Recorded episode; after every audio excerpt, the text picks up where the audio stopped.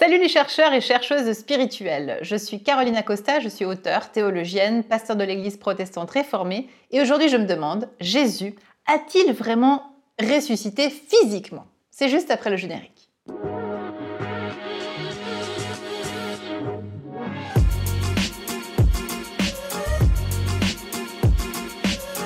Je m'interroge avec toi aujourd'hui sur la résurrection physique de Jésus. J'ai eu envie de t'en parler parce que dans le journal réformé de cette année, eh ils ont effectué un petit sondage en Suisse, mais certainement qu'on pourrait faire le même sur France, qui stipule le fait que un tiers des Suisses croient en la résurrection physique de Jésus. Et si on regarde ensuite à l'intérieur de ce petit tiers des habitants de notre petit pays de la Confédération helvétique, nous découvrons que euh, voilà, à peu près 30% des catholiques, 30% des protestants croient en cette résurrection physique, mais 90% des protestants évangéliques, eux, ils y croient absolument à cette résurrection physique. Donc je me suis dit, et si on en parlait un petit peu ensemble? Parce qu'évidemment, cette question revient chaque année puisque les chrétiens, nous fêtons Pâques chaque année, plus ou moins dans la même période entre les orthodoxes, catholiques et protestants, mais c'est toujours dans cette période d'avril ou de mars. Et bien sûr aussi, je le mets entre parenthèses ici, vous savez probablement aussi que la Pâque juive se déroule aussi à peu près dans cette période, pas toujours au même temps, mais parfois ça arrive. La Pâque juive qui bien sûr célèbre la sortie d'Égypte du peuple hébreu qui a été libéré par l'Éternel, le Seigneur Dieu. Je le dis parce qu'évidemment que la Pâque chrétienne s'inscrit dans la Pâque juive puisque Jésus était juif. Voilà, petite parenthèse fermée. Alors autant les historiens peuvent dater aujourd'hui ce moment où Jésus est mort, c'était probablement entre les années 30 et 33 forcément de notre ère. Donc ça c'est un fait historique attesté, parce que bien sûr il y a toute la littérature chrétienne, mais aussi il y a une littérature à l'extérieur du christianisme qui en témoigne. Si tu as vraiment envie d'approfondir ça, je t'invite, et ça tu seras heureux de découvrir le vidéo-livre d'initiation à la foi chrétienne dans lequel j'ai vraiment un chapitre entier sur ce sujet. Aujourd'hui, c'est une brève évidemment. Donc Jésus a bien existé de manière terrestre sous le règne de Ponce Pilate, et puis on sait aussi qu'il est mort, crucifié, donc comme un bandit, comme un malfrat. Et l'événement dont on parle maintenant, c'est la résurrection.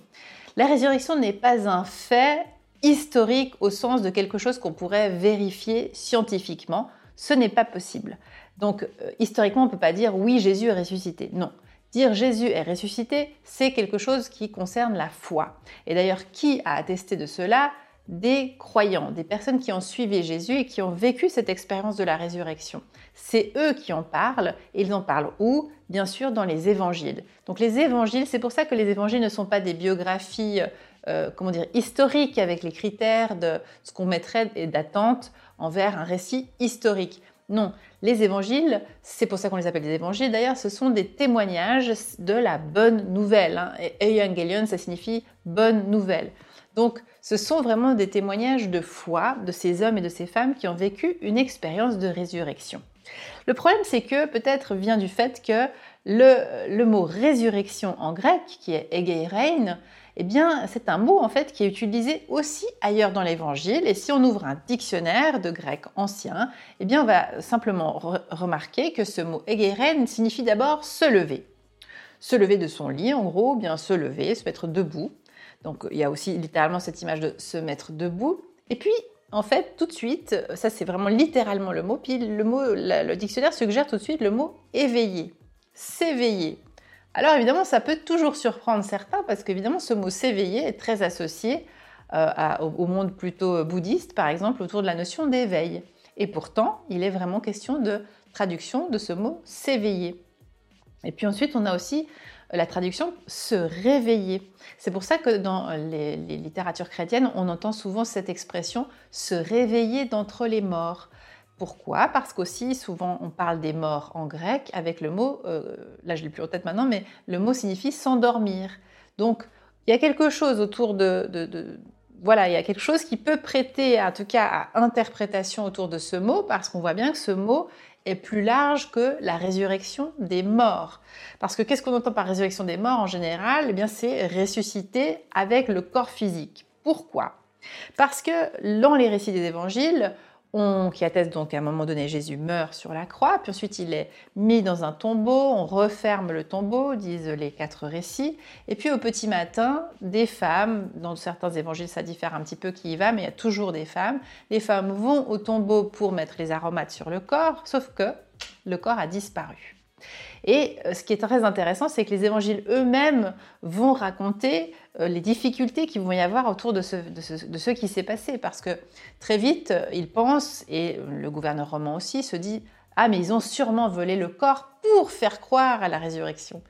Et pourtant, les évangiles et les, adeptes de Jésus disent à plein d'endroits différents, non, non, c'est pas du tout ça. Du tout. C'est vraiment le corps a disparu et ils en attestent tous. Donc il y a quand même quelque chose de très mystérieux qui s'est produit, mais ça ne s'est pas arrêté là. Les récits racontent aussi au début que des anges, des messagers leur apparaissent. Parfois, ils sont décrits avec des, comme s'ils étaient habillés en blanc, ils sont lumineux, on ne sait pas d'où ils sortent. Euh, et ils disent, tous les, tous les anges disent, n'ayez pas peur, vous cherchez Jésus, mais il n'est pas là, il est vivant il est ressuscité. Donc c'est à partir de là que ensuite vont émerger d'autres récits dans les évangiles, qui sont les récits qu'on appelle d'apparition, ou donc les récits de résurrection, où les disciples eh bien, racontent différents moments où euh, Jésus, le Christ, est apparu vivant au milieu d'eux. Il y a des récits qui sont très, euh, très, très, comment dire, très, très drôle presque, j'allais dire, parce que ça va très très loin, à tel point que par exemple, à un moment donné, euh, dans les actes des apôtres aussi, il y a tous ces récits. Euh, il y a par exemple des récits où euh, il raconte que les disciples sont dans, une, dans une pièce fermée à clé, parce qu'après la mort de Jésus, il faut vous imaginer aussi que les disciples avaient aussi peur de finir comme Jésus. Donc ils sont dans une pièce fermée à clé, puis tout d'un coup, le Christ apparaît au milieu d'eux. Donc ça, c'est déjà voilà, quelque chose d'extraordinaire, donc qu'ils décrivent là. Euh, et ça va encore plus loin parfois dans les descriptions. Il y a un épisode où Thomas, Thomas est connu comme, est connu comme le disciple qui doute le plus. Donc lui, en gros, il dit, mais moi, si je touche pas, je j'y croirai pas. Et donc, il peut même toucher euh, les, mains de Jésus là où, où, les clous ont été mis. Et donc, pour ce qu'on dit, hein, c'est on dit, je veux, je veux voir pour croire. Donc, c'est ce que dit euh, Thomas. Et puis, ce qui est aussi drôle, c'est qu'il y a un récit qui raconte aussi que Jésus, ressuscité, mange du poisson grillé.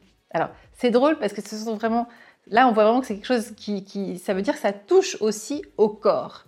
Et puis, si je vais un petit peu plus loin, mais là je sors du cadre des évangiles, il y a aussi des personnes qui racontent que Jésus est effectivement revenu à la vie, donc comme nous, hein, qui serait revenu avec notre corps à nous, mais qui serait ensuite parti, il aurait fui pour ne pas euh, être arrêté et remourir, si je puis dire comme ça, et qui serait parti en Inde et qu'il aurait continué d'enseigner en Inde. Bon, ça c'est une hypothèse, hein, on ne peut pas, l'exclure, ma foi, puisqu'on voit bien qu'il y a des récits où on sent bien que Jésus est là physiquement, corporellement. Donc c'est quand même très étrange. Mais ce qui fait aussi que, que euh, c'est difficile à croire pour nous aujourd'hui, parce que bien sûr on est au 21e siècle, et puis qu'on se dit mais on n'a jamais vu ça. Donc ça paraît quand même extraordinaire, et puis on se dit mais s'il est revenu avec un corps, Comment a-t-il pu ensuite disparaître précisément? Et puis, euh, s'il est revenu avec un corps et qu'il était vivant, il devrait donc remourir. Donc vous voyez, en fait, ce que je trouve en tout cas intéressant, c'est qu'il y a vraiment beaucoup, euh, beaucoup d'histoires autour de, ce, de, cette expérience, de ce phénomène. Et euh, bah voilà, il y a plein de chemins possibles. On voit bien qu'on sent quelque chose d'un grand mystère. Il y avait encore une chose que j'avais envie de, de vous raconter c'était que ce mot de résurrection et pourquoi il y a tellement d'interprétations possibles et peut-être pourquoi beaucoup d'autres chrétiens, euh, pas forcément les évangéliques, mais là je pensais justement peut-être aux catholiques, aux protestants, euh, n'ont pas forcément, n'ont plus forcément cette croyance dans une résurrection physique de Jésus, c'est peut-être aussi parce que le mot Egeiren, je le disais au début de la vidéo, est aussi utilisé dans d'autres contextes. Alors bien sûr, vous allez me dire ben, la mort de Lazare. Lazare, c'est un épisode où, Lazare meurt et après quatre jours, Jésus vient et le relève d'entre les morts, le ressuscite. Là, bien sûr, il y a aussi ce mot Egeirein. Mais il existe aussi dans une autre histoire, par exemple celle du fils prodigue celle de l'histoire où un père a deux fils, un de ses fils part avec euh, son, sa part d'héritage, il dit la tout, je, la fais courte, hein. euh, il fait n'importe quoi, il revient et quand son fils revient, son père lui dit oh, Mon fils est revenu, il le prend dans les bras, le grand frère se plaint parce que lui il a ramé toute sa vie pour faire plaisir à son père, bon bref, et puis, euh, et puis son père répond à un grand frère qui lui est pas content et lui dit Mais tu te rends pas compte, ton frère était mort et il est revenu à la vie. Et nous avons le même mot, résurrection. Pourtant, dans la parabole du fils prodigue, le, petit frère n'est pas mort physiquement. Et pourtant, Jésus emploie ce même mot. Donc, c'est vraiment pour partager avec vous que, voilà, peut-être, oui, euh, Jésus est revenu euh, physiquement vivant, s'est montré physiquement vivant, et on peut croire à cela, et on peut aussi croire à une autre forme d'apparition du Christ, peut-être plus intérieure, peut-être mystique, peut-être euh, sous la forme d'un autre corps. Il y a aussi ce récit où Marie euh, voit Jésus, ne le reconnaît pas tout de suite parce qu'elle le prend pour le jardinier. Donc, vous comprenez, il y a beaucoup de choses autour de ce mot résurrection. Et un mot dont je n'ai pas encore parlé, c'est celui précisément de la perception, du regard. Là aussi, le vocabulaire dans les récits de résurrection est très différent entre voir, contempler, regarder. Et à chaque fois, c'est comme s'il y avait des niveaux de compréhension différents. Enfin, une dernière dimension que j'ai envie de t'apporter aussi sur cette question de la résurrection, c'est que évidemment, ça a parfois des incidences aussi sur nos propres morts, parce que je sais que des personnes se font enterrer et souhaitent être enterrées avec le corps, donc euh, inhumé, comme on dit, et puis d'autres sont d'accord d'être incinérées. Et là aussi, c'est extraordinaire de voir l'évolution au fil de ces dernières dizaines d'années par rapport à cela, parce que ça a énormément changé. Avant, comme on croyait tellement la résurrection des corps, on souhaitait se faire inhumer. Aujourd'hui, on peut être chrétien et euh, se faire incinérer. Donc on voit bien que vraiment ça a énormément évolué parce qu'au final, on ne croit de moins en moins au fait que la résurrection des corps se fera avec ce corps-là. Il y a vraiment une évolution vers l'idée que ce seront des corps autres, puisque ce sera ou ce serait dans une autre dimension. Alors la question que j'aimerais me poser maintenant, c'est est-ce que pour être chrétien, il faut croire à la résurrection du corps physique. Et puis bien sûr ici tu trouveras un lien sur Telegram parce que je suis tous les jours de la semaine sur Telegram pour t'appeler, pour t'apporter des petits podcasts qui t'accompagnent dans ton chemin de foi. Et puis aussi bien sûr la lettre privée, tu trouves aussi le lien ici pour recevoir une lettre et eh bien chaque semaine le mardi une lettre de type voilà euh, méditatif, euh, interprétatif, des espèces de prédications écrites et puis aussi le jeudi un petit rappel pour justement les vidéos qui sortent pour ne rien rater. Chères auditrices, chers auditeurs, chères sœurs et frères, si vous voulez retrouver tous mes épisodes passés et ceux à venir, pensez à vous abonner sur votre plateforme d'écoute, par exemple Spotify, Apple Podcast ou Deezer. Merci à toute l'équipe bénie des Ataprod qui a fabriqué cet épisode. Si tu as aimé, eh n'hésite pas à me mettre 5 étoiles. Et pour plus d'informations, on se retrouve sur carolina-costa.com. Soyez bénis les amis